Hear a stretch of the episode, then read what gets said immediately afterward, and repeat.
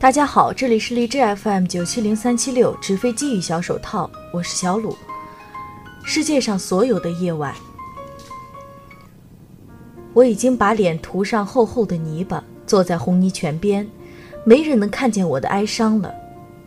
比之乌塘三山湖的阳光，可说是来自天堂的阳光，清澈雪亮如泉水。涂了泥巴的身体被晒得微微发热。我觉得自己就是一块被放到大自然中等待胚制的面包，阳光用它的文火丝丝缕缕地烤制着我。泉边坐着一些如我一样浑身涂满了泥巴的人，他们也在享受阳光和清风。我无法看见他们脸上的表情，大家脸上的表情都被那浓云一样密布的泥巴给遮蔽了，所以我不知道他们是哀愁呢，还是快乐。原来的红泥泉被划分为两个区域，男女各半。只要望见一群涂了泥巴的人中青烟缭绕着，那一定是男人所在的地方。这群泥人喜欢手里夹着香烟，边抽边享受阳光。后来红泥泉的生意不如其他的温泉，经营者分析这是把男女分开的缘故，于是两个区域又合二为一，男男女女可以混杂在一起。果然，生意又渐渐回潮。原来之所以将男女分开，是由于许多男宾客连短裤都不穿，说是泥巴已将私处严严实实裹上，短裤实在是多余。而一些随意的女宾客也喜欢裸露着身体。男女混杂之后，规定是入红泥泉的客人必须要穿背心和短裤，但违规者大有人在，经营者全当看不见，听之任之。其实柔软的红泥已经是上帝赐予人类最好的遮羞布，客人的选择不是没有道理的。一群泥人坐在红泥泉边的情景，让我联想到上帝造人的情形。这种能治疗很多疾病的红泥，淤积在碧蓝的湖水深处，柔软细腻，一触摸便知是经过了造物主千万次的打磨、淘洗。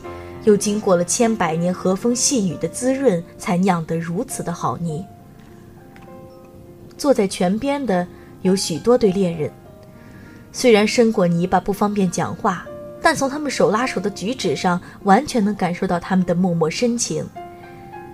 情侣们的目光也就跟这光芒四射的阳光一样，火辣辣的。我是多么的羡慕这样的目光啊！如果魔术师坐在我身边。他也会拉着我的手的，可他却被一头跛足驴给接走了。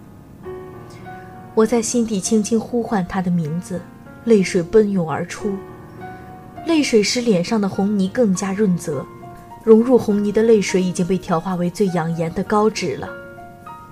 我通常上午时将通身涂满泥巴，坐在红泥泉边释放泪水，午后再去真正的温泉浸泡一两个小时。从温泉出来，换上便装，即可一身清爽的在三山湖景区闲走。我喜欢逛卖火山石的摊床，那些火山石形态不一，被开发出的产品也就各不相同。那些嶙峋峥嵘的，因其妖娆之气而被作为盆景；细腻光滑的，则被凿成笔筒和首饰盒；而纹理如蜂窝一样粗糙的，十有八九被当做了磨脚石。在卖磨脚石的摊床前，我遇见了一个七八岁左右的男孩。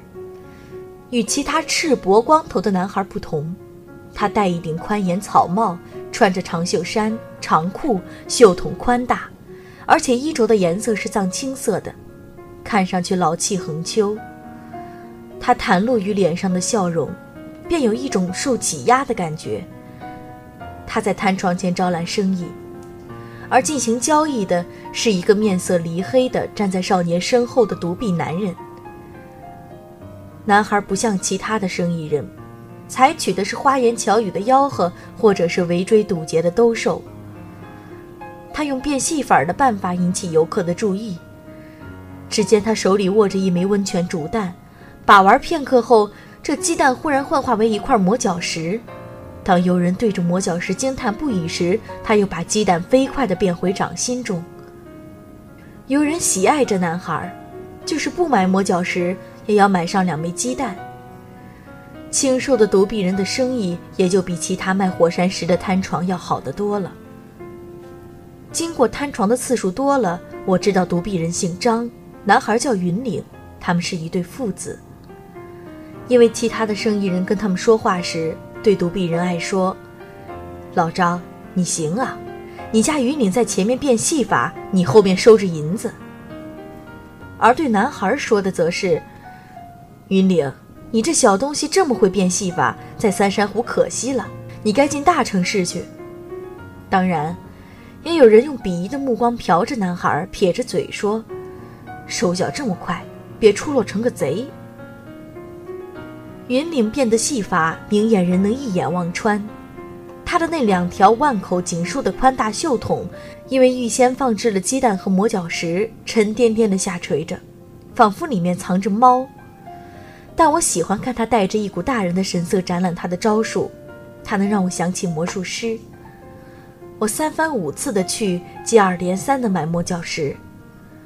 旅馆房间的旅行袋中聚集了太多的火山石，好像我是个采集矿石标本的考古学家。有一个下午，我又去了云岭家的摊床，他显然已经对我熟识了，见了我，唇角浮出一缕笑容。那笑容很像晚秋原野上的最后的菊花，是那种清冷的明丽。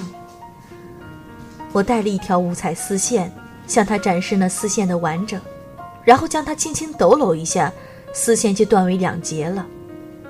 当云岭目瞪口呆时，我轻轻倒一下手，丝线又连缀到了一起。云岭咽了一口唾沫，回身看了一眼父亲，很无助的样子。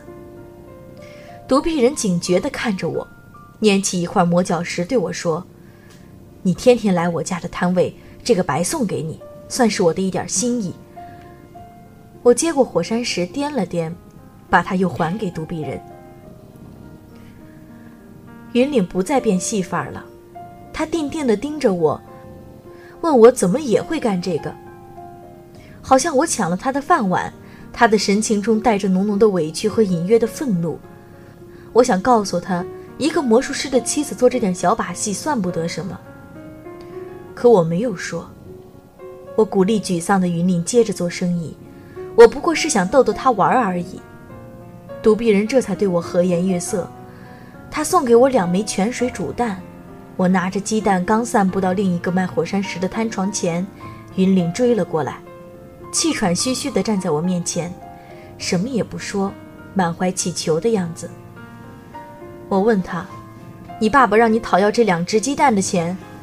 他摇了摇头。我又问：“你想让我再买几块磨脚石？”他依旧摇了摇头。他犹豫了许久，才吞吞吐吐地问我住在哪座旅馆，说他散了摊儿后想去找我。我笑了，问：“你想跟我学魔术？”他的眼睛立刻湿润了，他急切地问。你真的是魔术师？我笑着摇摇头，他似乎有点失望。不过，当我告诉他我住的旅馆的名字和房间号码时，他还是显出热情。我说完后，他重复了两遍，以求记牢。夜幕降临，泡温泉的人少了，去娱乐的人多了。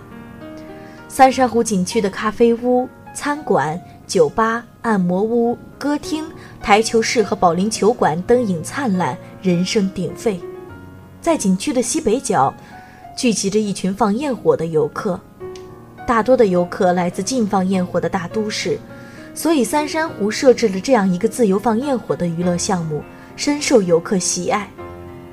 夜幕如同一块巨大的、沉重的画布，而在半空中明媚升腾、变换着的焰火，则如滴滴油彩。将这块本无生气的画布点染得一片绚丽，欢呼声或者焰火的妖娆绽放阵阵响起。我远远地看了会儿焰火，就回客房等待云岭。云岭不是自己来的。当敲门声响起，我打开房门后，发现站在昏暗走廊里的还有独臂人。他们见了我并不说话，只是笑着。大人和孩子的笑都不是发自内心的。所以那几团笑容让我有望见阴云的感觉。我将他们让进屋门，云岭的装束与白天一模一样，连草帽还戴在头上。看来这草帽并不是为了遮阳的。而独臂人则换下白汗衫和蓝裤子，穿了一套黄绿色的套装，这使瘦削的他看上去格外像一株已经枯黄了的草。云岭比独臂人显得要大方一些，他不仅自坐在窗前的沙发上，还欠着屁股颠了几下，大约在试探沙发的弹性。已经被无数客人压迫的老朽的沙发，发出阴哑的叫声。独臂人呢？他大约觉得沙发是奢侈品，他打量了半晌，最后还是坐在了梳妆镜前的一把硬木椅子上，而且坐得很端正。我倒了两杯白水，分别递给他们。独臂人慌张地站了起来，连连说他不渴，将水接过来后放在了梳妆台上。云岭呢？他痛快地接过杯子，托在掌心旋转着，问我：“你能把白水变成洪水吗？”我说不能。云岭笑着说：“我能。”他的手抖了一下，那杯水就是红色的了。不知他眼疾手快地往水里投了什么颜料。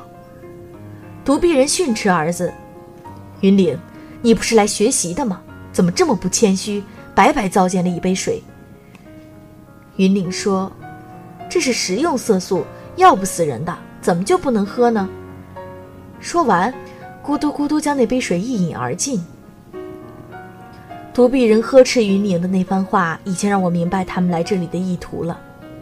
果然，独臂人恳求我，希望我能教云岭几套新的招数，因为他下午时见我能把五彩丝线断了又连接上，一看就身手不凡，是大地方来的魔术师。而云岭会的招数，客人已经不觉得新鲜了。说完。他用唯一的手从裤兜里掏出一百元钱，将它放在梳妆台上，说：“就当是学费了，你别嫌少。你要是愿意，明儿再去我的摊子拿几块磨脚石。”